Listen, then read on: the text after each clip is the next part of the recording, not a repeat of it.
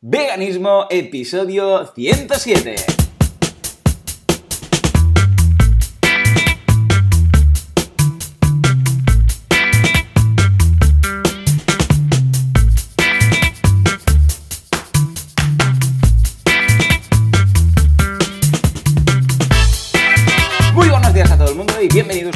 Una jornada más, un sábado más a veganismo. No, no sábado, es domingo. Un domingo más a veganismo. Se nota que no estaba entrenado. El programa, el podcast en el cual hablamos de cómo ser vegano sin morir en el intento o al menos sin hacer daño a nadie. Como siempre, estamos aquí, Joseph de la Paz, eh, vegano desde, vamos, desde que tiene uso de razón, porque antes no la tenía. Antes de ser vegano no la tenía. Al otro lado, desde Israel, y Joan Boluda, consultor de marketing online desde Barcelona. Eh, Joseph, muy buenos días. Muy buenos días, Joan. ¿Cómo estamos? ¿Qué tal? Eh, eh, dos semanas sin, Uf, eh, sin hablar aquí mes. en el podcast. Fatal, fatal, muy mal, muy mal. Parece un mes, pero es que ah, por razones técnicas y después que no sé qué pasó hace dos semanas, pero después la semana anterior, desde el camping, fue imposible, virtualmente imposible, ah, poder mantener la conexión. Rollo porque el wifi del camping no, no funcionaba y yo ya me había pulido todo el 3G, que he tenido que ampliar la tarifa de datos y nada, tenía muchas ganas, ya, tenía el mono, tenía el mono. Y hoy digo, de hoy no pasa y mira que hoy hemos pasado la, la noche del loro porque resulta que se me ha pillado un virus de estos de barriga, claro, tanto camping, tanto para arriba, para abajo y el agua del, de la del mar, el agua del cloro de la piscina, comer por aquí, por allá, no sé qué. Y se ha despertado cada hora y media que le dolía la barriga y estamos hoy, vamos, súper súper despejados, como te puedes imaginar, con ganas de hacer cosas y muy enérgicos, muy enérgicos. Me imagino, me imagino. Vaya, vaya. Pues eso es lo que te quería decir. Que, eh, bueno, en primer lugar, que espero que Sam se ponga bueno ya. Sí, está muy bien. Pero que sí, que lo decía por, eh, por el mono. Que el mono, el las ganas, las ganas que tenía yo también de, de volver a hablar contigo y estar aquí otra vez eh, grabando el podcast. Efectivamente. 107. efectivamente. 107 Juan, ya, ¿eh? 107 Madre mía. ¿Cómo pasa el tiempo? vamos fallando aquí y allá, pero bueno, mira. Sí, sí, sí, sí, sí. Pues nada, escucha, ah, si te parece, empezamos un poco con la Semana Vegana. Una semana, por cierto, que ha estado protagonizada, al menos por mi cuenta, por el camping. Porque nos hemos ido de camping. Bueno, los que, nos, eh, los que me seguís eh, y tú también, Joseph, que me consta que te hiciste una cuenta en Instagram solamente para poder seguirme, pues eh, en Instagram sabréis que he estado en un camping esta semana. Entonces, em, ¿qué es lo que eh, he aprendido? Que en un camping se puede eh, vivir siendo vegano mucho más fácil que en cualquier otro sitio, pero básicamente porque tú te tienes que cocinar. ¿eh? Entonces, claro, no tiene problema. Te cuento un poco. eh, los dos restaurantes, que había un restaurante en la parte central y luego un restaurante debajo, al final de todo, al lado de la playa, que le llamaban el chiringuito, que era un restaurante como tal, pues, a ver, lo que es opción vegana había, pero hiperreducida. Es decir, eh, había tema de pasta, que había o macarrones o espagueti, que se podía pedir con salsa de tomate, que ya es algo, para los niños, escucha, está genial, ¿no? También había ensalada, ah, ensalada de la huerta, con espárragos y estas cositas y tal. Y luego también había ensalada verde, sin, sin nada, bueno, eso sobre todo, que no le pongan el huevo, ¿eh? porque a veces ensalada verde, pero tiene huevo y atún y cosas, y dices, no sé yo de verde que tiene todo esto. Pero bueno, había estas dos opciones, era lo básico. Y en el chiringuito había la pasta igual, pero luego también teníamos ah, graillada de verduras, o sea, parrillada de verduras. ¿eh? Y bien, o sea que entre estas otras dos cosas, estas tres cositas y tal, estaban bien, ensalada en el chiringuito también, pero, pero, claro, no te da como para estar 10 días en un camping o 7 días, porque la dieta sería totalmente desequilibrada, ¿no? Y entonces, eh, pues cocinábamos. ¿Y qué pasa en la cocina de un camping? Que yo, claro, soy muy práctico. Esas cocinas son pequeñitas y tal, y tiraba de eh, lo que yo llamo, y que habréis visto en Instagram, ensalada de cosas. Entonces, en el, eh, en el bol, básicamente era abrir un bol muy grande y empezar a echarle de todo. Espinacas, lechuga, aceitunas, espárragos, mm, maíz, también, ojo, también legumbres, ¿eh? Eh, un poco de todo, que quedara, vamos, muy completo el tema y de eso me alimentaba. Mi mujer, que no está en de decir, bueno, escucha, y para los niños, pues también cocinaba cositas y tal, ¿no? Un poco de seitán, un poco de esto, lo otro. Pero yo lo he notado mucho porque, claro, siempre me pasa lo mismo, ¿eh? que en verano me adelgazo. Adelgazo mucho porque, claro, como tiro mucho de, de ensaladas, básicamente, o sea que eh, esto ha sido un poco lo que sería lo que ha protagonizado, como digo, mi semana. Y ayer, que fue llegar y irme otra vez porque tenía un evento en Madrid, me fui a Madrid y era un restaurante que se llama, ah, ¿cómo se llama? ¿Cómo se? Uh, Celiaquísimo, celiaquísimo, celiaquísimo, celiaquísimo, que tenían cosas de, para celíacos y tal, y también tenían una grallada de verduras que dije, ah, pues mira, y una ensalada también sin nada procedente animal y podré tirar de ahí. Pero ya empiezo a necesitar ahora sí algo un poco más cocinado. O sea que esto ha sido mi supervivencia esta semana. ¿Cómo lo ves, Joseph? ¿Cómo lo ves? Pues bien, y bueno, ya poco a poco vas teniendo más experiencia, ¿no? Con los campings y... Porque ya recuerdo otros, otros años que, que vas, vas, eh, vas acumulando Sí. eh, anécdotas, experiencias de cómo sobrevivir. Eh, podríamos Sí, hacer tengo un unas podcast cuantas. separado ya verás, ya. ya verás. Ya te diré algunas cosas para que... Un vegano en el camping. Eso, eso, ya verás, ya, porque a raíz de eso pensé, esto lo tenemos que hablar, que tengo, tengo que hablar con Jeff, tengo que hablar con ¿Y tú qué, tú qué, Joseph? ¿Cómo ha ido tu, tu semana? ¿Alguna anécdota, alguna novedad? Pues eh, la verdad es que no, mira, siempre me pongo a pensar eh, cuando me lo preguntas y digo, a ver, algo, algo en particular, pues mira, una, he tenido una semana bastante tranquila, se puede Bien. decir, No bastante, bastante tranquila, no que se agradece. No, no, no, estoy muy pacífico últimamente, la verdad, pero eso, eso quizás, muy pacífico, que eso es bueno, eso es bueno. Eh, pero eh, no, te quería comentar algo que te lo había soltado eh, sin decírtelo del todo antes de empezar a grabar. Hmm, Una cosa que las últimas semanas, de hecho, no es algo solo de esta semana, pero antes que hablábamos un poquito de comida y tal, te hablaba de la, del tahini, ¿no? De cómo... Cierto, el tahini, cierto. eh, Aquí en, en casa es algo, vamos a ver, es que no hay si no hay tahini no se puede comer. Hay Hmm. gente que dice, si no hay pan, no se puede comer. Claro, claro, o sea, a cucharadas casa, no, si no hay ¿no? tahini, no se puede comer. Claro. Pues sea, esto es lo que te quería eso- efectivamente comentar, porque claro, le te decía, bueno, voy a, si tiro de ensaladas unos cuantos días más y semanas más hasta que venga de gusto, pues cocinar más, voy a tener que ponerle pues frutos secos, aguacate, estas cosas, ¿no? Pensaba seitán, pero intentaba tirar de algo más, un poco más natural. Entonces me has comentado esto, ¿no? El tahini, ¿cómo, cómo lo añado a la ensalada? Porque claro, el tahini es esa pasta tan densa, para los que no estén ubicados, que o la untas, por decirlo así, o, o le añades algún líquido para hacerla como, como en plan salsa, porque es que si no, si echas una cucharada de tahini en la ensalada, va a ser muy difícil luego repartirlo, ¿no? Exacto, a ver, el tahini, en primer lugar, el tahini lo que es realmente es eh, semillas de sésamo eh, molidas, ¿vale? Es, es machacar semillas de sésamo.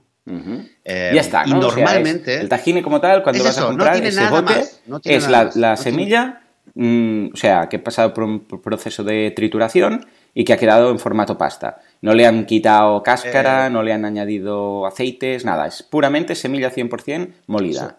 Vale. Exacto. Son semillas molidas, que hay un sistema, ¿no? Que son con unas piedras, digamos, que lo hacen, Sí, eh, con una temperatura para que no, eh, ¿sabes? Para que no se pegue, para que salga como tiene que salir. Pero bueno, es algo que existe cientos, si no miles de años que se hace así.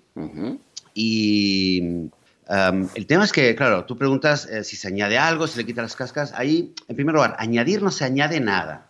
Ahí, ahí, a a menos que sea eh, un fabricante que le, esté añadiendo, le ponga aceite o algo para que tenga más cantidad y le salga más barato, pero ahí ya estamos hablando de algo que es adulterado, que es falso. Lo que es el tahini, pasta de sésamo, es eh, semillas de sésamo molido, eh, sin nada más. Vale. Ahora, los- si es un tahini que es integral, pues lo ponen tal cual. El que no es integral, Sí. que es la mayoría de lo que hay en el mercado, eh, simplemente le quitan la cáscara. Vale. Se, se sacude de una manera en la cual pierde casi todas las cáscaras, se pierden. Que es una lástima porque es verdad que el sabor, eh, cuando es integral, eh, el sabor tiene, es un poquito más amargo, pero la cáscara eh, le añade aproximadamente, el, o sea, tiene la mitad del hierro y del calcio aproximadamente está Oh, en la qué pena. cáscara, o sea que pierde un montón de hierro, un montón de calcio. Que, y a nivel nutritivo está súper bien el, el sésamo y por lo tanto la- el tahini. Ahora, ¿cómo se prepara realmente? Como dices tú, viene muy espeso, Y es un poco, recuerda, el que lo conoce a la- al, al peanut butter, ¿no? A la, mantequi- a la manteca de, Sí, cierto, de cacahuete, cierto. de maní. Es muy parecido en ese sentido, que yo, aquí la gente no lo usa tanto el, el cacahuete y yo cuando lo comparo la gente se me sorprende mucho, pero quizás el que no conozca el tahini lo va a entender a través del cacahuete, es muy espeso, ¿no? Claro. Se puede usar el, el tahini así tal cual. Aquí en Oriente Medio, de lo que yo conozco, lo que se hace siempre es, eh, se pone en un, en un bol, se pone un poquito de tahini, se mezcla con un poquito de agua, un poquito de limón, algunas gotitas según el gusto, um, y ya está, y se mezcla y poco a poco se va mezclando y es como magia, porque poco a poco parece que de repente hay un momento en el cual eh, el tahini, que es muy, tiene mucha grasa, digamos, lo empieza a absorber y se hace una salsa y ya está. Y luego Bien. sobre esa salsa lo fantástico, primero ya la tienes, lo puedes poner en el pan, en la ensalada, en el falafel, en la pita, lo que tú quieras, y lo puedes poner en la ensalada, eh, en cualquier cosa, y le puedes poner cualquier cosa que tú quieras. Yo, por ejemplo, casi siempre le añado, eh, por las mañanas, le añado un poquito, nada, una cucharita de chía o de semillas de lino. Ah, Yo de enriquecer, enriquecer. Sí, Porque sí, es como sí, sí. la- el tajini, como siempre en esta casa te digo, siempre hay tajini en la mesa, pues aprovecho y, cositas que uno dice, bueno, va, por el omega, por el no sé qué, pues siempre, siempre se lo pongo ahí, porque es como que es el vehículo, ¿no? El, el para un montón de cosas que lo puedes poner ahí. Y luego realmente también eh, le puedes poner cualquier cosa, ¿eh? Eh, Y lo que quería contar, la anécdota, o no anécdota, la curiosidad es que últimamente eh, es, mira que he experimentado bastante con el tahini, pero últimamente tengo algo eh, relativamente nuevo que estoy haciendo con el tahini y a que ver, a ver. un poco me, me, me devuelve, me devuelve a, a, mi, a mi ciudad natal, me devuelve, me devuelve a mi tierra natal, que es Cataluña. Que en Cataluña, ¿por qué? ¿Cómo puede estás ahí, ser? ¿Qué es, qué es lo más, qué es lo más, eh, lo más típico en Cataluña? A ver.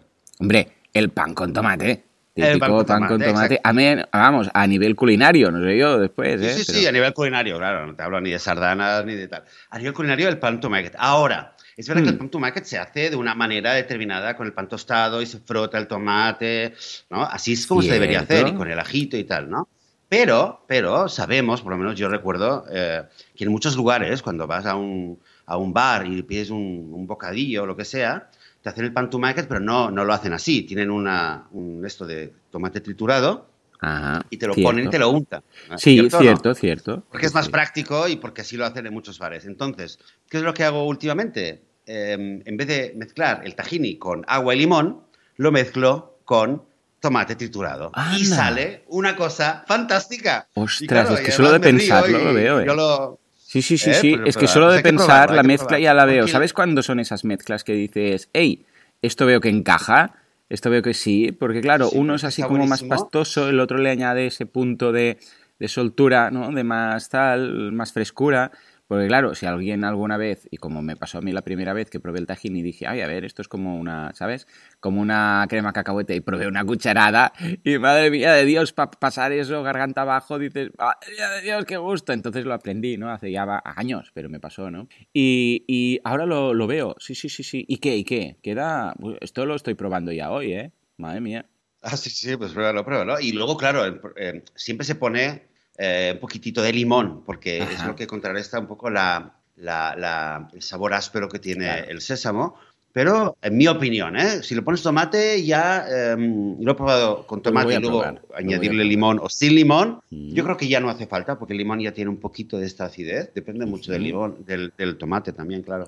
Pues esto lo voy a probar Pero porque pruébalo, quiero pruébalo, ¿eh? añadir calorías y un poco de grasa sana, estas eh, healthy fats, ¿eh? la, en la ensalada, o sea que voy a probar esta, esta receta. También había pensado en añadirle esto a levadura nutricional, o sea, la idea es poder hacer lo mismo, pero añadiéndole la parte calórica y un poco de grasa también que le falta, porque claro, estas ensaladas ah, grasa poca tienen. Bueno, si le echo un poco, es que bueno, pues que es muy baja, muy baja en grasa, porque como mucho tendrá lo que pueda aportar las, eh, las legumbres, si le echo garbanzos y tal, pero poca cosa, o sea que Poca voy a probarlo. Hoy voy a probarlo y le añadiré y va a salir ahí una bomba nutricional. Ya lo verás, ya lo verás. Pues venga, por ahí exacto. tomo nota para, de esos ingredientes para añadir a mis ensaladas. Y, ¡ay, qué, qué- qué hambre me está entrando con esto! Y por otro lado, te quería comentar más cositas. Tema, mm, tema camping. Venga, va. Trasladémonos al camping porque en el camping eh, no estábamos solos, estábamos con amigos. entonces, ¿qué pasa? Que cuando estás con amigos, estos en concreto no eran veganos, y amigos con hijos. Entonces, claro, en la mesa pasó algo muy interesante que me gustaría ver eh, qué, opinión tienes, ¿no? Te merece, porque estaba un poco en una encrucijada. Te cuento. Había, eh, ya te digo, matrimonio de amigos con hijos no veganos, entonces íbamos comiendo y lo típico que, bueno, nosotros teníamos nuestra comida y ellos tenían pues la suya. Pues un día tenían calamares a la romana, otro día pollo rebozado, no sé, todo esto tan sano. ¿eh? Y entonces, claro, eh, entre los niños pues, pues, se preguntaban, ¿no? Ah, ¿Y tú cómo comes esto? Y ya, uy, no, esto no me gusta porque nosotros somos veganos. Ay, ¿por qué no somos veganos? Oh, porque los animales y tal, y, uh, y queremos, no queremos matar a los animales. Y el otro, no, pero si esto no, no son animales, esto lo han puesto dentro. Había unos calamares, ¿sabes? A la romana, y claro, ahí el calamar, a ver cómo te lo imaginas, ¿no? Y claro, ¿y por qué esto? Y claro, ahí empezó mi, mi hijo, que claro, claro, mi hijo empezó a decir todo lo que sabe. ¿Vale? Entonces, rollo, sí, porque a ti te gustaría que te pusieran en una cárcel y estuvieras toda la vida ahí, después no sé qué, y a las mamás de las. Eh, y a, los hijos de, de, las vacas se los quitan y las tienen ahí encarceladas. Claro, empezó a contar todo, ¿no? Y, claro, eh, causó un momento que. Y, yo quería ver, ¿qué, ¿qué hacemos? Porque, claro, cuando lo cuenta, cuando lo contamos nosotros, en función de las circunstancias y de cómo, de cómo lo ves, pues eh, a ver, tienes un poco mano izquierda en la situación y lo pasas así por encima, ¿no? Y dice, sí, no sé qué, o directamente ya no se pregunta. Pero claro, los niños son muy insistentes de poner el dedo en la llaga e ir apretando. Y no, no, es que es verdad, verdad, papá, que las vacas no sé qué y qué tal y qué cual. Entonces, claro, aquí, hasta aquí, yo súper orgulloso de, Jan, ¿eh? O sea, yo, vamos, encantado de la vida. Pero, claro, estábamos ahí metidos, entonces estaba como eh, en, un, en un punto en el cual eh, el Jan no se callaba, pero que esto salió varias veces ¿eh? en, varias comidas. Jan no se callaba, pero yo tampoco quería, eh, este era mi punto en el que me encontraba. Por un lado, y le hubiera dicho, sí señor, tienes toda la razón, además estos animales están muertos y antes estaban viviendo en el, en el mar y esta leche de aquí es lo peor que te puedes comer y todo, ¿vale? O sea, podría haber salido ahí el Gary Yorovsky, pero por otra parte, claro, también estaban ahí los niños, los, padres de los niños y tal, y, no era el momento, ¿vale? Eso es que, que siempre decimos, que tienes que saber cómo decir qué cosas y tal. Pero tampoco quería yo, y este es el problema, ah, de alguna forma mm, contradecir lo que decía Jan. ¿Por qué? Porque, ah, claro, si le estás explicando todo esto y se lo explicas tal cual, luego no puede ser que en la mesa resulta que digas, mm, bueno, pero no, porque, claro, no puedes decirle cállate. Pues entonces eh, sería un señal totalmente negativo, porque si le estás diciendo estos son los derechos de los animales, mira esto, pobres, no sé, no sé cuántos, después en la mesa le dices, bueno, mm, cambia de tema, eh, yo no quería, estaba como ahí, en una encrucijada, me sentía súper, ¿qué hago? Porque por una parte tengo que decirle, mm, Jan, cállate y come, ¿vale? Deja el tema, ya, deja el tema, deja el temita, pero por otra parte era, sí señor, es que tienes toda la razón, ¿vale? Y, era, al final, claro, como despistando, cambiando de tema y ya en, eh, ay, mira las patatas fritas, ¿sabes? Me sentía mal, hiciera lo que hiciera.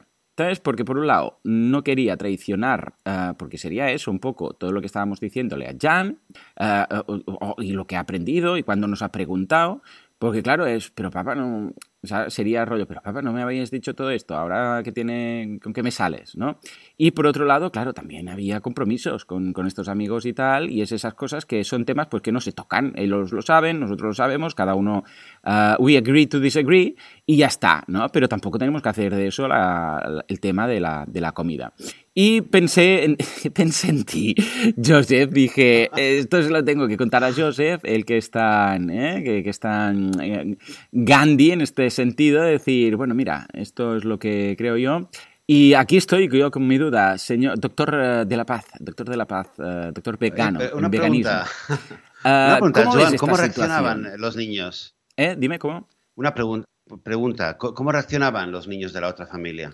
Claro, el otro era como un poco como sorprendido, ¿no? En este sentido de decir, ah, pues, pues no sé, pues a mí me gusta, ¿no? Y, pero esto, y en la ensalada decía, ay, digo, en la ensalada, en el calamar decía, pero esto es una pasta que le han puesto dentro y tal. Y dice, no, que esto era un calamar y tal, ¿no? Y era un poco como de, ah, pues no sé nada de esto, ¿con qué me sale? Eh, ¿No? Porque claro, al otro no le han dicho nunca nada, ¿no? Entonces era como un poco de incredulidad o, bueno, pero yo, a mí me gusta esto, ¿no? Como un poco de pasotismo e incredulidad. Vendría a ser un, un poquito así. Y los padres se sentían incómodos también. Bueno, claro, yo... ¿Lo notabas tú o era, algo, o era algo en tu cabeza o era realmente algo que sentías que ellos veían? Bueno, a ver, los padres también supongo que estaban un poco en el mismo sentido que yo, ¿no? En ese sentido de decir, bueno, porque yo iba cambiando de tema un poco y tal, y, intentaba ver si cambiábamos y tal, pero, pero no sé lo que les pasaba por la cabeza, porque claro, tampoco nos los mirábamos, intentábamos hablar de otras cosas, un poco como, bueno, a ver si salimos de este tema ya y tal. Pero a la vez me sentía mal con, conmigo mismo y con Jan, ¿sabes? Porque el hecho de decir, sí, sí, sí, es que yo te entiendo y te doy la razón y, y, y, ahora aquí metería un discurso que ya y nos vamos del camping ya directamente, ¿sabes? Pero tampoco es plan pues es una situación realmente, bueno, es una situación interesante. Sí, sí. Con respecto, realmente interesante. Em, y, había niños más, el, niño de la otra familia que era de, la misma edad que Jan. Sí, efectivamente. Bueno, un poco menos. Seis, cinco, seis años, ¿no? Sí, cinco o seis años. Cinco o seis años. Y claro, es, es complejo, porque claro, estás ahí Uh, entiendes perfectamente lo que tal, pero tampoco le puedes decir. Y... Pero claro, y ahora, sobre todo también ahora, porque claro, ahora que tengo que decirle, bueno, Jan, pues que no quiero decírselo. O sea, ahora que igual le tengo que decir, escucha, Jan, cuando estemos con más gente, ojo, estas cosas y tal, no sé qué. Pero eso de alguna forma se contradice, ¿no? Porque si uno tiene que ser sincero, es que es complejo, Joseph, es complejo, porque por un lado tendríamos que ser sinceros y tendríamos que poder decir todo esto, ¿no? Le voy a tener que decir que se escuche todos los episodios del podcast, ¿no? Pero por otro lado, también es cierto que a veces nos tenemos que callar la boca y morder la lengua, ¿no? Entonces, claro, es, eh, claro, desde un punto de vista de un niño, que se simplifica todo, es, pero a ver, papá, no, no, no me lo ha dicho, ¿no? Pero sería un poco, pero a ver, papá, si tú piensas esto, ¿por qué no puedes decirlo? ¿Vale? Claro, para él esto es lo normal tú piensas esto, tú tienes estos principios, pues tienes que decirlo y si no les gusta, ajo y agua, ¿vale?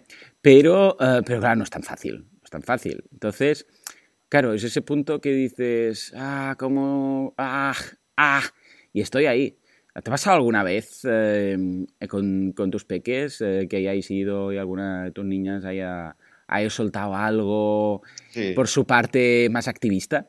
Sí, bueno, me ha pasado situaciones eh, un poco parecidas, pero no, no, ha, no, creció. Como lo cuentas tú, parece como que iba creciendo y se sí, era incidente, ¿no? El tema durante varios días. Sí, más que nada porque Jan es de piñón fijo y cuando se le mete algo en la cabeza, aunque cambies de tema, después vuelve. ¿Sabes? Eso que dices, bueno, ya mm, pasamos a otro, ¿sabes? Y mira que quieres patatas fritas o no sé qué. Y después volvía y era ya un poco, mm, bueno, ya, ya, ya, cambiemos de tema, pero tampoco es que fuera, a ver, quitamos que fuera ahí una situación de esas que dices todo el mundo sin saber qué hacer y un silencio violento, ¿no? Sino que, bueno, es algo que se fue repitiendo y que me gustaría saber cómo afrontar un poco estas situaciones en el futuro, ¿no? El hecho de decir, ostras, ¿y si me sale esto? ¿Qué hago? Eh, ¿Le animo? ¿Le digo, sí, sí, suéltalo? Porque claro, también en parte a mí me, me gustaba el hecho de decir, sí, venga, venga, suéltalo, suéltalo, que lo escuchen, que lo escuchen. Como es un niño, pues que lo diga, ¿no? Y, tal. Pero claro, yo como padre también estaba ahí. Entonces, si esto hubiera sido, por ejemplo, y yo no estuviera ahí, es muy fácil, pues yo orgulloso de él. Y ya está, ¿sabes? Porque, oh, son niños, los niños pues ya se sabe cómo son, dicen las verdades y les da igual, ¿no? Y, pero claro, estaba yo ahí. Entonces es distinto, porque si ves que va por un lado la conversación y tal, por eso me sentía mal, por el hecho, por el hecho de como estar frenándole, ¿no? O cambiando de tema, sin, evidentemente, sin nunca quitarle la razón ni nada, porque, porque es la verdad. Pero esa situación, un poco así, que nunca me había encontrado con ella, ¿no? Pero creo que me la voy a encontrar más y más cada vez. Querido Joan. A ver. Querido, queridísimo Joan. Mira, en primer lugar, en primer lugar, te recomiendo que mm, por la tarde, cuando descanses un poquito de esta nochecita que habéis tenido, eh. escúchate tú también este episodio y escúchate lo que tú mismo has dicho. A ver. ¿Vale? Porque creo que es que lo dices, lo dices tal cual. Eh, y, estoy de acuerdo con lo que, con lo que sientes, porque creo que es, es lo más eh, el sentido común y lo más normal y lo más sincero y auténtico que puedes sentir. Eh, por un lado, el querer apoyar a tu hijo. Mm. y, desde luego no, no, dar unas, no darle un mensaje de, contradictorio de no, sí, pero no, de querer apoyarle el orgullo, que creo que esto, me imagino que, aunque no sé lo que le habrás dicho exactamente, pero con la mirada, sobre todo al principio, se lo habrás transmitido y creo que es algo que, hay que hacer, ¿no? Mm. Eh, a, mí, esto, por ejemplo, me ha pasado. Hmm, eh, en conversaciones con gente donde no mi hija ha dicho algo y quizás no ha, no ha, no, ha sido, no ha escalado, no, ah, no, te ha extendido más. Ha largo, ha sido un momentito. Eso, que la ha soltado, ha soltado la frase quizás. Sí, ha soltado algo, habremos hablado a lo mejor un ratito, eh, un minuto o dos, y luego ha pasado tranquilamente. Pero en esos momentos sí que, mm, y te lo digo conscientemente, sí que eh, le he dedicado una mirada a mi hija de orgullo total, eh, babeando y, mm, ole, mi hija, muy bien, claro que sí, estamos ahí y un día vamos a terminar con todo esto, que es lo que les digo siempre, algún día juntos lo vamos a terminar. Mm, eso es una cosa. Y luego, yo lo que lo único que se me ocurriría decirte más allá de lo que de, lo que tú ya cuentas no de que bueno que lo ibas intentabas ir cambiando de tema y tal eh, pienso que por un lado con, con estos amigos eh, según la relación que tenéis pues pues si ves que es algo que se repite me imagino que se puede hablar. Yo con unos, unos amigos, si hubiera una situación así, mm, luego se lo diría, le diría, oye, mira, tal, eh, tú me entiendes, ¿no? Que yo a mi hijo no le puedo decir. Yo eh, entiendo que, que como decías, ¿no? We agree to disagree. Estamos de acuerdo en no estar de acuerdo. Ahí está. Mm, pero bueno, hay un tema lo que supongo que sí que estás de acuerdo en que yo a mi hijo no lo voy a, ni lo voy a, o sea, le tengo que dar un apoyo, ¿no? lo que diciendo. Y vamos a buscar la manera de que tampoco eh, sea incómodo para todos. Y yo creo que mm, con un buen amigo pues se puede reclutar esta, este apoyo, esta comprensión y, entonces estaría quizás a ti sentirte menos mal, ¿no? Porque la próxima vez que Jan volviera a hablar de eso, pues eh, os miraríais y diríais, bueno, y él te entendería de que tú le tienes que dar el apoyo. Claro, Igual que si quisiera hablar de cualquier otra cosa, ¿no? De fútbol, de, de, de, chicas o de, matemáticas o de lo que sea. Pues Mira que si, por ejemplo, la, conversación hubiera sido, yo sé, y pones en fútbol, y unos fueran, yo sé, del, muy del Barça, y los otros, otros muy del Madrid, y los otros empezaran, ah, no, porque Cristiano Ronaldo y el otro Messi, no sé qué, me hubiera dado tan igual todo. Igual hubiera sido, ¿sabes? Pues también algo similar, o de religión, o de política, me hubiera dado tan igual. Pero claro, en este punto era como que me sentía ¿Sabes? Porque como hemos sido nosotros que le hemos inculcado esto a través de, mm, de, nuestras vivencias, pues claro, estaba ahí como un poco, ¿qué hago con todo esto? Porque cualquier otro tema me da igual, pero ahí me sentía responsable, tanto del apoyo como del no apoyo. O sea que es algo interesante y que para las próximas ocasiones voy a, voy a pensar un poco cómo, cómo actuar ¿no? en función de lo que diga, porque, yo sé, también Jana es muy exagerado, a veces eh, se sentaba en la mesa y empezaba, pollo, qué asco, no sé qué! ¿Sabes? Y tampoco es plan de, claro, depende de cómo lo diga y con quién estemos y de quién sean las otras personas, pues bueno, intentar reconducir un poco, poco la situación, porque me lo voy a encontrar más. Y ahora es Jan, pero dentro de cuatro días va a ser Paul y dentro de cuatro días más va a ser Sam. O sea que voy a ver, voy a ver qué tal. Escucha, Joseph. Pero mira, eh, perdona, un momento, Joan. Eh, y, eh, lo que sí que te quiero decir es que, por un lado, lo que se me ocurre es hablar, el, hablar, el diálogo con, con los amigos no veganos puede ayudar, ¿no? Para que la situación no sea tensa y que sea más. que pase de otra manera. Pero, hmm. con respecto a Jan, que veo que lo has educado muy bien, pero creo que ha llegado el momento de que de que Jan empiece su el máster, el máster de educación vegana, que una cosa es el, primer título, el BA, es el eh, es eh, saber y conocer, etcétera, etcétera. Pero luego creo que el máster está en, una vez sabiendo todo, que es la parte difícil, es cómo, cómo mm, aprender a respirar, a, aprender a callarse cuando hay que callarse y hablar cuando hay que, cuando hay que hablar, ¿no? Que, bueno, lo digo un poco, obviamente es un niño pequeño, ¿no? Pero eh, lo digo quizás para todos nosotros, ¿no? Que todos hemos pasado esta etapa de al principio que no te, no te puedes callar nada y luego aprendes de que, de, que, de que hay que ser pragmático y de que ahí, eh, si realmente quieres hacer avanzar a una causa, el, el mejor método no mm. es siempre hablar a la primera que puedes, sino que hay que aprender también a cuándo hablar, a cómo hablar, con quién hablar. Es muy duro. ¿no? Es, duro. Eso es duro, eso es duro. Entonces, sí, porque no estás por hostias. O sea, a mí me saldría. Lo, que me sale del corazón es eh, Gary, es Gary Irovsky Pero luego um, tenemos a Gandhi un poco en el cerebro, ¿no? Es decir, a ver, tranquilo, no, no, no, vayamos así, vamos a, vamos a hacerlo de una forma más pasiva, de una forma más con paz y, y tal, ¿no? Pero yo lo entiendo, porque es que, claro, a ver, si vamos, por ejemplo, por el supermercado y pasamos por delante del apartado de carnes y tal, que por cierto cada vez me da más asco, ¿eh? O sea, con, las, eh, con la carne cocinada, mira, más o menos lo tolero, pero con la carne no cocinada, me da, me vienen unas arcadas ya. O sea, es que cada vez cuando me acuerdo Aquí se vende mucho la carne eh, envasada, ¿no? O sea, filetes y tal, todo envasado, pollo, no sé qué. Me acuerdo ya que cuando yo abría estas, eh, estos envases, el olor que eso desprendía era muy desagradable, pero cuando no era vegano. Ahora ya cuando lo veo, es que de verdad me da asco. Pues lo que te digo, cuando voy al supermercado con Jan y ya pasamos por ahí y lo vemos, ¡ah, qué asco! Claro, y ya lo hacemos. Y, Jan está, y lo el primero, ¡ah, qué asco! ¡Bah!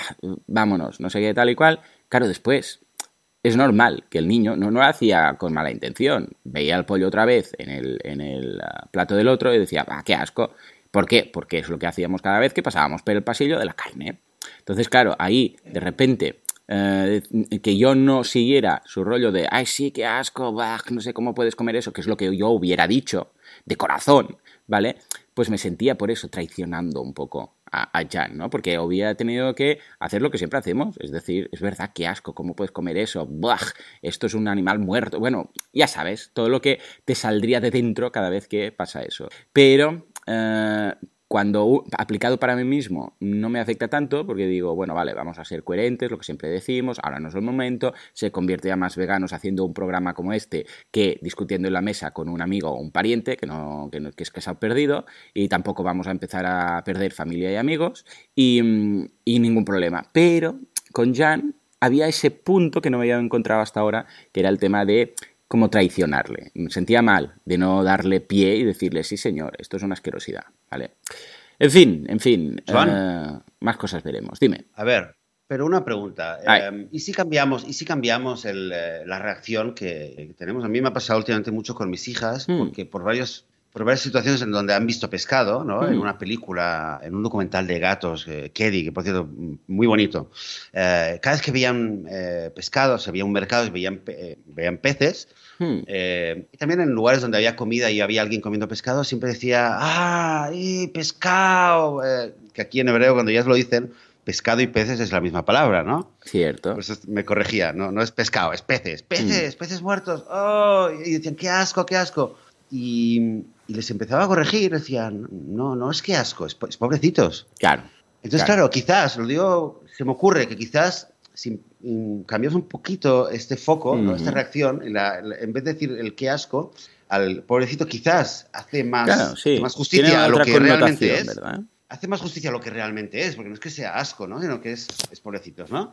Y, y luego quizás eh, cuando sea con gente no vegana en una mesa, eh, en vez de la reacción de, uy, el pollo, ah, qué asco, que esto crea mucha, mucho anti, ¿no? mucha sensación de, de, rechazo, eh, si nosotros reaccionamos con, pobrecito, ¿no? Eh, que, es un, animal muerto, etcétera, etcétera, quizás, quizás uh, puede causar otra reacción, ¿no? Eh, más de empatía, más de comprensión. Claro.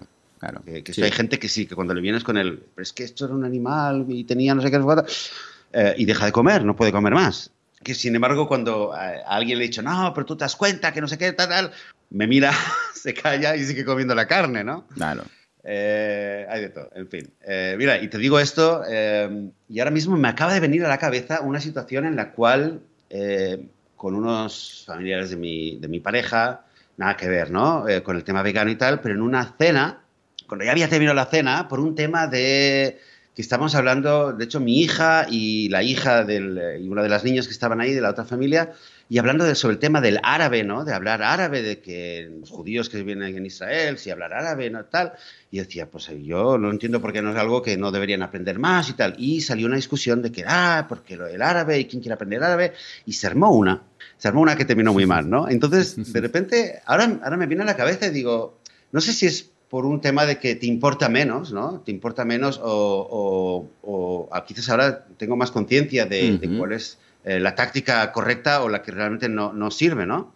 Pero es, verdad que a veces eh, he estado en una situación donde no me no, me, no, me, he cortado y he dicho, eh, he hablado igual que si fuera un niño diciendo exactamente lo que pensaba. Bueno, me acuerdo de una discusión familiar que empezó con peces muertos, ¿no? Y fue por tu boca que salió esa frase. También, también, también. Pero bueno, pero esto es con, con, con familia, con claro, claro, papá, mamá, con, con, eh, con, una hermana, pienso que bueno, es diferente, ¿no? Eh, ahí está, ahí está. En otras situaciones donde ha habido con, con niños o con familias que, que salía el tema siempre ha sido, siempre ha sido obviamente con mucho más, mucho mm. más eh, suave.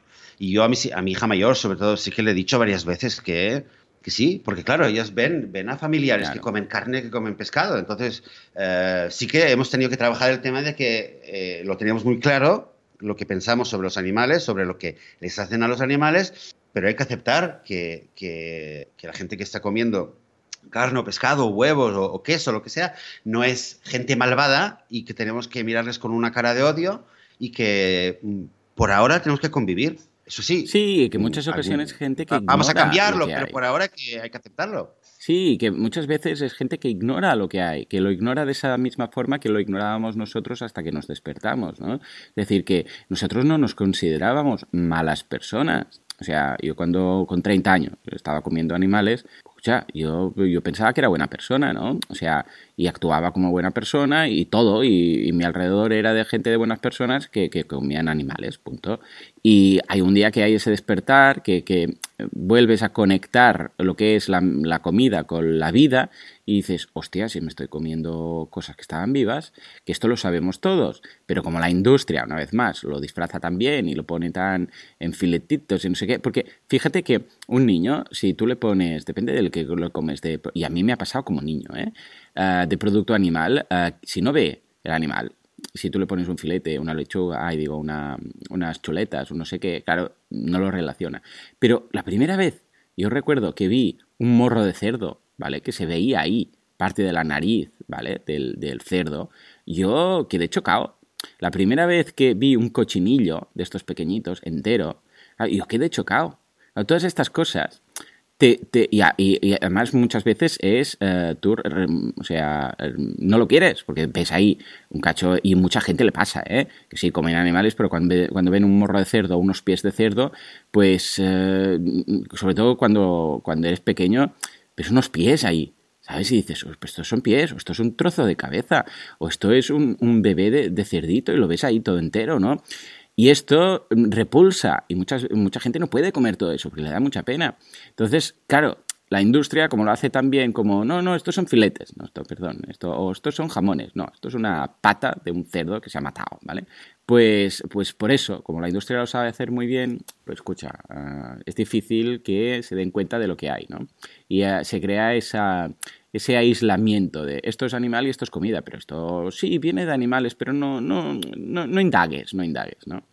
En fin, Joseph, otra cosa que he hecho estos días en el camping ha sido ir al gimnasio, porque estaba ahí al ladito, y digo, ah, pues mira, voy a aprovechar y como no soy tan de playa, porque de la playa me molesta un poco lo que es la, tanta arena, agua y sol, que es básicamente los componentes de la playa, pues me iba un rato a la, al gimnasio. Y ahí, como el gimnasio es muy aburrido, pues me, he puesto, a través del móvil, con el wifi y tal, he empezado a tirar de YouTube. Y digo, pues mira, me voy a poner al día con las charlas y vídeos que tenía pendientes veganos. Y madre mía, madre mía de Dios, esta semana estoy con el crecido totalmente, porque claro, en el día a día claro, voy muy liado y no tengo tiempo para empezar a ver charlas, ¿no? Y, porque hay algunas muy interesantes, algunas que me habías dicho tú, no sé qué, me las iba a ir, me las fui apuntando y de las notas del programa y tal, documentales, no sé qué. Y claro, como en el gimnasio, pues ya te digo, te pones ahí en la bicicleta o te pones en la máquina, no sé qué, y dices, ahora que miro, yo, porque claro, cuando una vez has mirado el reloj, las espalderas, la máquina esta de la otra, dices, pues esto es muy aburrido, ¿no? Aunque te pongan música, pues he empezado a mirar todos esos vídeos que tenía pendientes. Escucha, eh, claro, entre esto, lo de mi hijo, eh, que he empezado, claro, porque los vídeos que he encontrado son tres tipos, los tres tipos, ¿eh? tema de derechos animales, tema de, ah, los, del medio ambiente y tema de salud. Y claro, ha sido como hacer un máster, Joseph. Ha sido como hacer un máster de reciclaje de por qué estoy haciendo lo que estoy haciendo, de una vez más concienciarme. Yo creo que los veganos de vez en cuando lo tenemos que hacer otra vez. Tenemos que volver a ver estos vídeos o buscar vídeos nuevos, porque hay muchísimos. Porque a pesar que no se ha movido ni un ni un cachito mi, eh, mi, opinión sobre el veganismo desde que empecé, ¿eh? O sea, nunca ha temblado nada, o sea, ni he sentido ganas de volver, ni, o sea, nada. Desde el primer fotograma que vi, ya os dije de ese vídeo de 101 razones para, para ser vegano, hasta, hasta día de hoy no se ha movido un ápice, ¿eh? Pero sí que esto te recarga de energías y de ganas de seguir haciendo cosas y de seguir luchando y de tal, ¿no? De vez, de vez, en cuando hace falta recordar todo eso, porque hay un momento que yo creo que es un momento de saturación, cuando te haces vegano, que empiezas a ver vídeos, vídeos, vídeos, vídeos, y al final que es un punto saturado, dices, ya no puedo ver otro vídeo más de lo que pasa en las granjas, porque estoy hasta, hasta los topes. Pero de vez en cuando hacer como un recordatorio, ¿eh? de decir, hey, mira, pues hoy voy a ver tres, cuatro vídeos, no hace falta que sean todos de esas imágenes de las granjas y tal, pero algo relacionado con el medio ambiente, con la salud, con tal, con cual, yo creo que es muy, muy positivo. ¿Tú te has llegado a saturar, uh, Joseph, con, con todo el tema vídeos, o tú o tu familia? Es interesante lo que preguntas. Pues me imagino que sí, pero no, no quizás no de una manera como lo cuentas tú, de, de, darme cuenta, de decir, uy, no puedo ver más. Tengo un playlist que siempre que encuentro cosas eh, lo voy poniendo en un playlist que tengo en YouTube. Y de vez en cuando, pues cuando tengo un viaje, o en pues, estoy en carretera o lo que sea, pues me lo pongo y voy escuchando. Eh, y algunos son muy interesantes, algunos no, no, siento que no me aportan nada y los dejo y paso al siguiente. Y tengo ahí, tengo varios que todavía quiero ver suelen ser charlas del, o del Congreso, eh, de, el Congreso de Derechos Animales que hay cada año en Estados Unidos y en Luxemburgo. Son charlas así que me interesa ir siguiéndola eh, mira, hace poco, mm, casi de casualidad, encontré una, una, charla en TED de Moby. No sé si la has visto. Sí, sí. Una, bueno, no sé si es la, la, misma. La que habla de su juventud. Esta es una de las que quería recomendar. Es la que habla de su juventud, que sus padres eran unos calaveras, eran unos músicos que se drogaban y gritaban y tal. Y él encontraba refugio con los animales. ¿Es esa? Sí, sí, sí. sí oh, esa es la primera que vi. Muy buena charla. De, de, todo este ciclo que he estado viendo estos días y la compartí el otro día en Facebook, porque mira que en Facebook comparto muy poco, en mi Facebook personal, ¿eh? Digo. Y, y, mi mujer dijo, qué raro que compartas algo en Facebook y tal, ¿no? Y digo, sí, sí, porque es que esta es muy, es muy emotiva. Es una charla que aparece, eh, Moby, que es bueno, muy conocido, un tío majísimo, músico y tal, y que explica su, su awaken, su despertar vegano, ¿no? El hecho de decir cómo pasó a ser vegano. Y entonces es muy bonito lo que dice, porque cuenta que él de pequeño recuerda a sus padres, que estaban con amigos, eh, sus padres eran muy jóvenes y bueno, eran de eh, músicos de estos, bueno, de que, que, la liaban parda, que bebían, que se gritaban, que lloraban, que era un, un, drama para un niño. Imagínate ver todo esto. Y dicen que entonces tenía los animales en casa y que los animales estaban ahí, estaban tranquilos, no gritaban, no, ¿sabes? Estaban era para él como un refugio. Entonces, poco a poco, su relación con los animales, con el tiempo, cuando murió su padre, eh, vete a saber tú de una borrachera, una, una, sobredosis o algo, cuando él era muy pequeño, su madre y él se fueron a vivir a una especie de granja. No era una granja, pero una casa así como las afueras. Y entonces ahí empezaron a, empezaron a adoptar todo tipo de animales, ¿no? Y explica un poco todo el, todo, como diríamos, todo el cariño y lo que han significado los animales para él y lo que fue ese despertar, ¿no? Ese despertar de decir, oh sí, sí, los animales, eh, los animales, los animales, pero luego voy y me los como, ¿no? Y esto explicado de una forma o sea, muy bonita. Yo lo recomiendo mucho. Lo vamos a dejar, ese, las notas del programa. Me, sí, me captivó.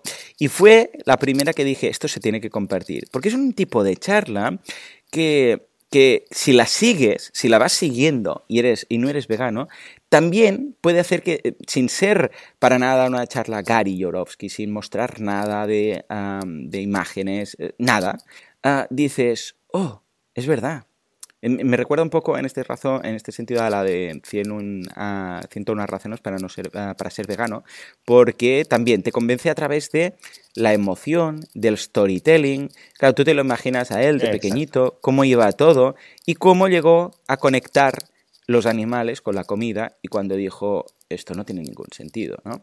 Y es muy bonita esa. Vamos a dejarla en las notas del programa. Sí, esa, sí, sí, yo ya te digo, ¿eh? creo que es una que para, incluso para niños, ostras, la, lástima es que cuando los comparto estas cosas aquí en España me sabe mal que no estén en, en, español, que no tengamos, voy a ver si encuentro algunas charlas de estas en español, porque, y si no voy a empezar a hacerlas yo, porque es que eh, aquí, claro, cuando alguien ve algo en inglés ya ni lo escucha, ¿no? A veces, y es una pena, pero voy a pasarle esta, por ejemplo, se la he podido pasar a mi, a mi hijo porque no tiene nada fuerte en este sentido, pero refuerza mucho lo que, lo que es la comida animal, que no dejan de ser animales con sus sentimientos y sus cosas, ¿no? Habla también de, de aquel gatito que encontró, que... Bueno, es que brutal. Claro, es que está muy bien. Tiene, reúne realmente algunos de los elementos eh, del libro, ¿no? Del hecho de que en, creo que dura 12 o 13 minutos y eh, al principio lo que hace es realmente es, cuenta su historia personal, con lo cual durante los primeros minutos ya la persona que está escuchando se identifica, se mm. identifica con la persona, con Moby en este caso, y te, identificas con la persona que te está contando su historia y luego te habla de su amor con los animales y su relación con un gatito, con un, perro, con un perro, etcétera, y, te identificas, ¿no? La mayor parte de gente se puede identificar y luego te habla de que, claro, yo seguía comiendo la hamburguesa eh, y como si nada, y sigue, y luego al cabo de tantos años pasa esto. Y la mayor parte de la gente se identifica, es verdad, pues es verdad. También, eh, mucha gente dirá, yo quiero mucho a mi perro, pero sigo comiendo la hamburguesa. Y cuando viene y a través de no habla realmente, no empieza a dar estadísticas, es que tantos animales mueren y les hacen esto. Es una aproximación muy distinta. claro, a través de un, de un, caso particular con el cual te puedes identificar mucho más y, y ataca y presenta esta disonancia cognitiva, esta desconexión entre la hamburguesa que tenían en una mano y, el perro que estaba acariciando en la otra mano, y lo explica tan bien y, mm. lo, construye, ¿no? Porque lo va construyendo poco a poco hasta que dice, y aquí tuve que resolverlo, y lo resolví. Y desde entonces llevo tantos años haciendo. Además, creo que hace unos, eh, si no me equivoco, creo que ha sacado un, álbum, un álbum recopilatorio, Moby, que, em, que los beneficios del álbum van a ir a... oh, qué bien pues a, un refugio o una, una, ONG vegana, con lo cual... Pues mira, vamos a buscarlo. ya te digo, y eh, si alguien de la audiencia sabe de alguna charla de este estilo, eh, tanto de salud como de derechos de los animales, como de ah, todos los temas de ecología, en español, por favor que me lo diga, porque sé que cuando comparto, si comparto, tienes más posibilidades de si comparto una charla en español en Facebook, se lo mira más gente que si está en inglés. Porque, bueno, ya sabemos cómo está el tema del inglés en este país, ¿no? Pero, pero si alguien sabe, por favor que me lo diga. Eh, esto por un lado, pero después hubo muchas más, ¿no? Teníamos una, la de ah, Melanie Joy, de, ah, también todo esto eran charlas TED, ¿eh? Que hizo en Munchen, de Toward Rational Authentic, eh, Authentic Food Choices. Y aquí es donde introduce, que ya en su momento lo, lo, explicaste todo aquí, Joseph, el concepto del carnismo, ¿no? El concepto de decir, no, no, no somos veganos, vosotros sois carnistas, nosotros somos los normales, vosotros sois los que decidís elegir carne, comer carne, ¿no? y habla de eso, ¿no? ¿Por qué? Porque es normal, porque es lo de siempre, porque es natural, porque se consume, porque es práctico, porque es fácil, ¿no? Y habla de, de, de esas causas por las cuales se consume carne, ¿no? Y que creo que es el ABC del carnismo, de este concepto que introdujo, eh, que introdujo Melanie Joy, y que también es muy, muy recomendable.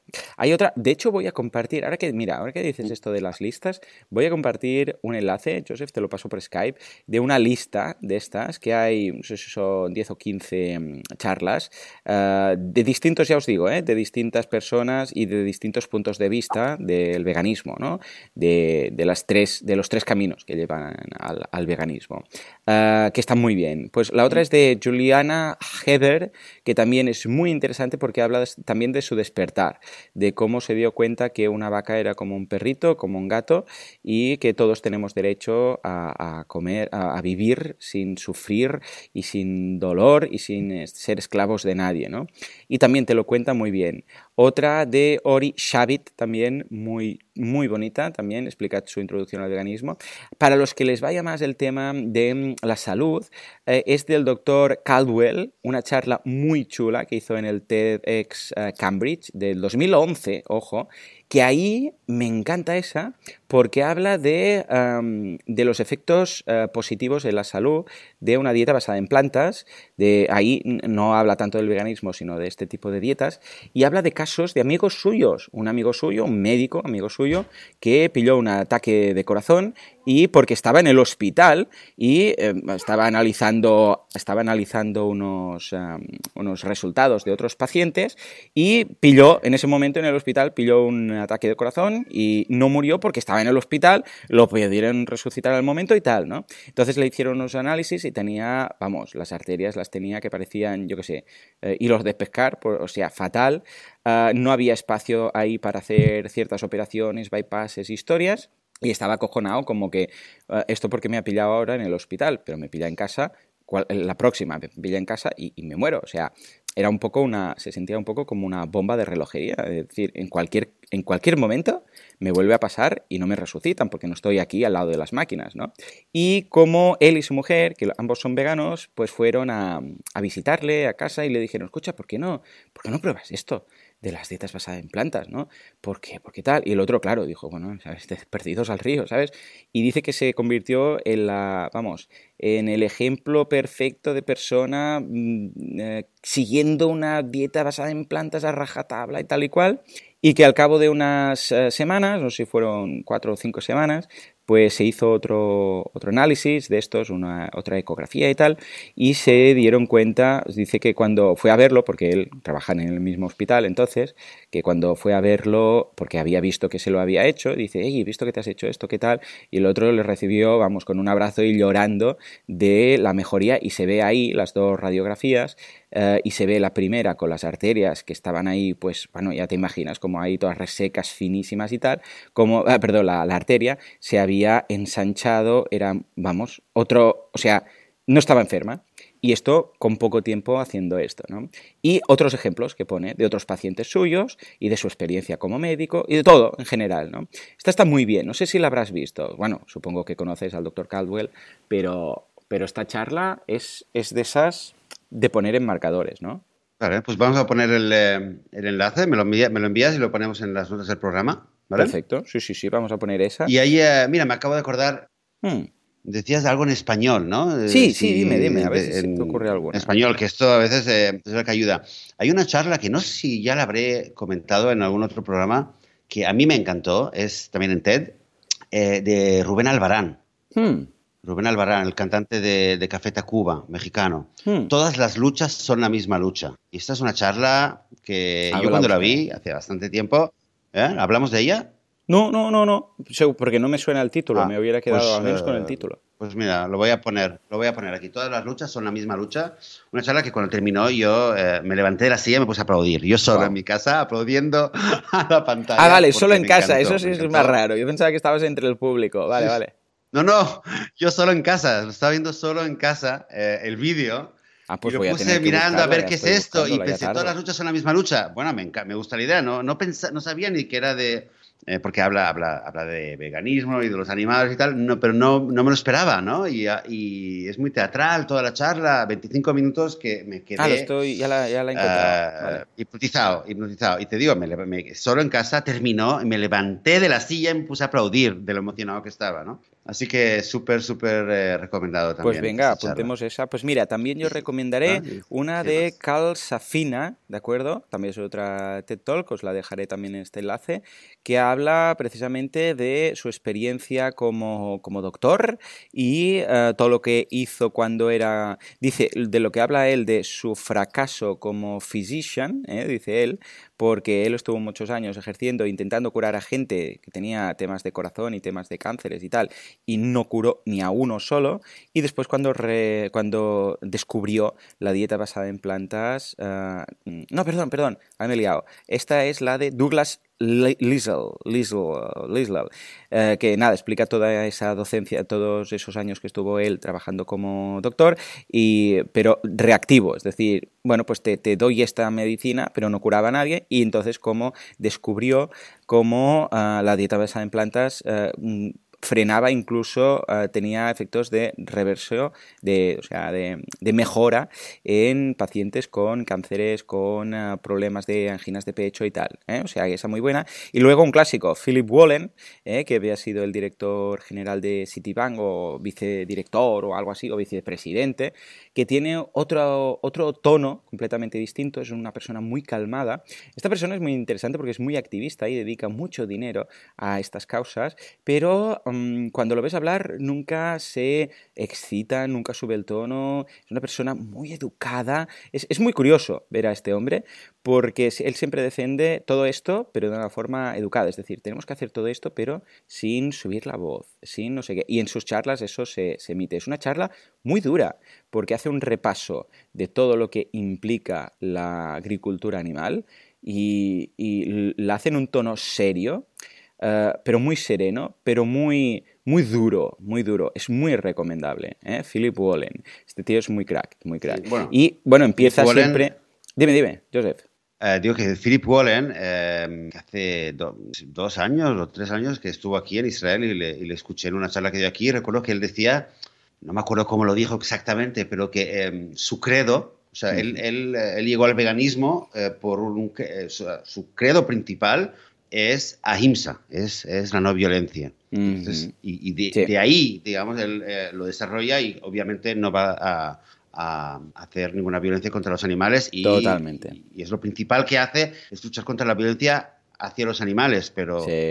Pero lo que dices tú es exactamente esto, él lo aplica en su, en su manera de, actuar. Sí, todas sus charlas empiezan siempre eh, recordando ese episodio familiar duro en el cual, eh, bueno, su, pues padre. su padre murió de cáncer y recuerda, le quedaron grabados los, los gritos y, de, agonía que tenía, que después dice que eran los mismos gritos que oía él en, las, en los mataderos, ¿no? en, todas las, uh, en todas las granjas de animales, de, de, los animales que porque le habían quitado los hijos o los estaban, o estaban sufriendo los estaban matando, bueno, los mismos, los mismos gritos. Entonces, claro, eso le, le, llegó, le llegó, ¿no?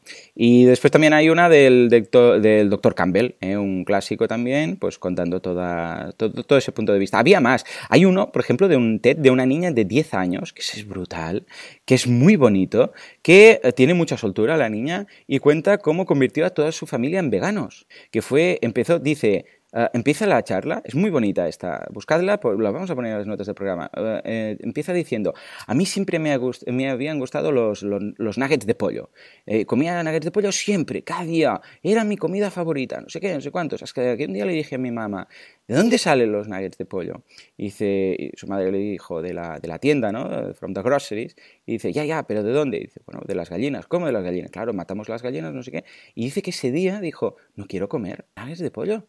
Sea, ¿cómo que matamos a las gallinas? Entonces, ella decidió hacer este cambio con 10 años. Bueno, con 10 años tenía cuando hacía la charla, no sé cuántos tenía cuando pasó esto. Y, a partir de ahí, su familia también, bueno, su madre también dejó de comer carne, ¿vale? Ella lo explica pues, con, con, más gracia y tal, yo hago el resumen, ¿no? Pero, y luego otro día eh, estaba su madre eh, dándole el pecho a, su hermana pequeña y dijo, ¿y esto qué estás haciendo? Mira, dándole pecho, leche, no sé qué. Dice, ah, como, como las vacas. Dice, sí, como las vacas. Y dice, entonces a las vacas, esto, la niña llegó a esa, a esa idea, ¿no? Dice, es como si eh, las vacas, cuando nos bebemos la leche de las vacas, le quitamos la, la, leche de la vaca que sería para su hijo. Y, y, su madre dice que le dijo, hombre, pues no lo había pensado nunca así, pero sí. Y ahí empezaron a dejar en ese momento la, leche y todos los productos lácteos.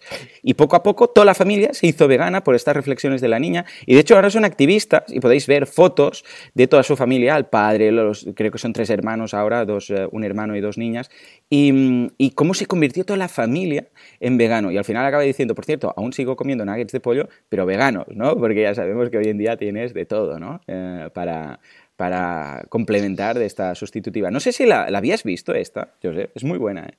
No, no, no, no, no, no, pero eh, me la voy a ver hoy. No, no la conocía. Pues mira, lo voy a buscar. Uh, mira, 10 eh, años. La busco por aquí. Mira, lo vamos a y después había una. Vamos a poner en las notas. Mira, aquí está, ya la he encontrado. Te la coloco ahí en las notas porque es muy chula. Se llama La niña, por si lo queréis buscar. Espera, voy a frenar ahí. Genesis Butler. Genesis Butler. Te la, te la pongo en, la, en Skype también. Uh, pues esta. Y finalmente acabo con una. Hay muchas más eh, que podría decir, pero que es de un australiano que había sido francotirador en varias guerras. Eh, había ido en Irak y en no sé dónde, bueno, mil, mil, mil sitios, ¿vale? Y él dice que, claro, él era una máquina de matar, o sea, le habían entrenado como máquina de matar, un francotirador, un sniper, ¿no? Un sniper de estos que, que, están en los tejados, no sé qué, y venga, un tiro, un one shot, one kill, ¿no?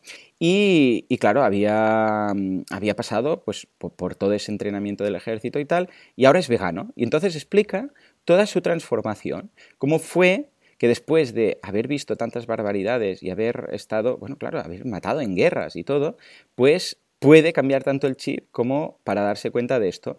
Y fue un día en África, que dice que estaba yendo con, no sé si era un safari o vete a saber tú qué, pero no, creo, no, sé, no sé si estaba de safari, rollo de matar o no, pero bueno, el caso es que vieron unos, unos bultos, unos buitres, eh, dando vueltas y dijeron, vamos a acercarnos a ver qué pasa, y encontraron un Great Bull Elephant, que es un elefante de estos de los más grandes, por, decirlo así, de estos africanos, los que tienen las orejas eh, grandes y tal, eh, muerto y que le habían arrancado la cara, ¿vale?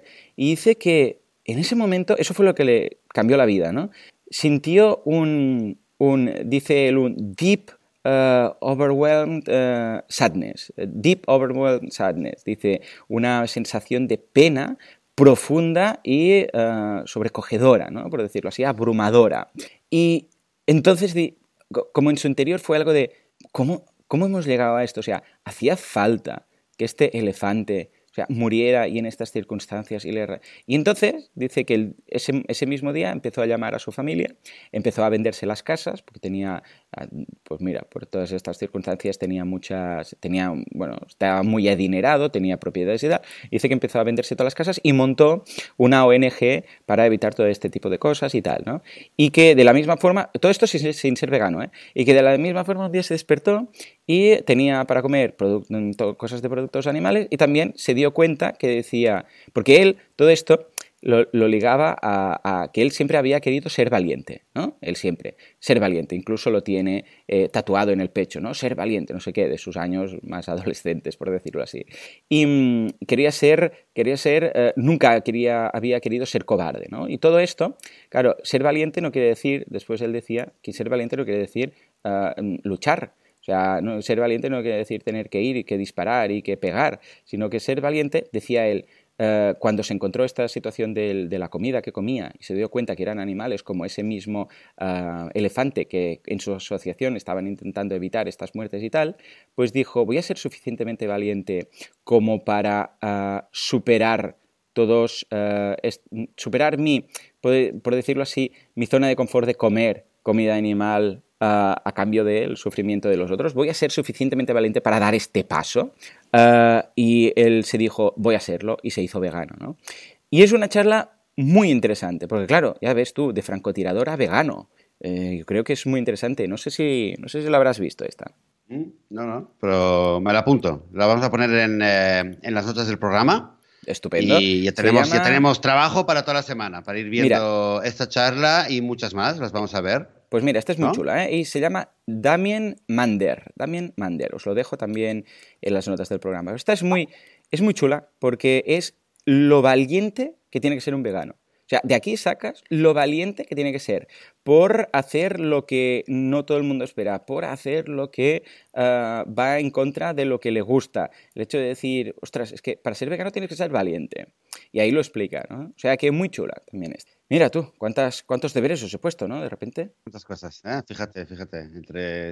Oye, Joan, pues mira, nos hemos quedado y mira, te había dicho que tenía una noticia que quería ah, comentar. lo vamos a dejar para la semana, lo dejamos para la semana próxima. Vale, vale, pero apúntatela, ¿eh? No sé. Sí, apuntadísima, apuntadísima. Eh, lo, ya lo comentaremos. Eh, tenemos mucho más que hablar. Así que llegaremos, llegaremos al 171 pronto, pronto. Venga, va, pues claro que sí, vamos a hacer esto. Y vamos a leer, mira, si te parece, la semana que viene vamos a hacer lectura de todos los correos que tenemos pendientes de los eh, oyentes, que me sabe mal porque no los hemos podido leer. Vamos a hacer un intenso solo, solamente con esto y esas noticias que comentas. ¿Te parece? Perfecto, muy bien. Estupendo.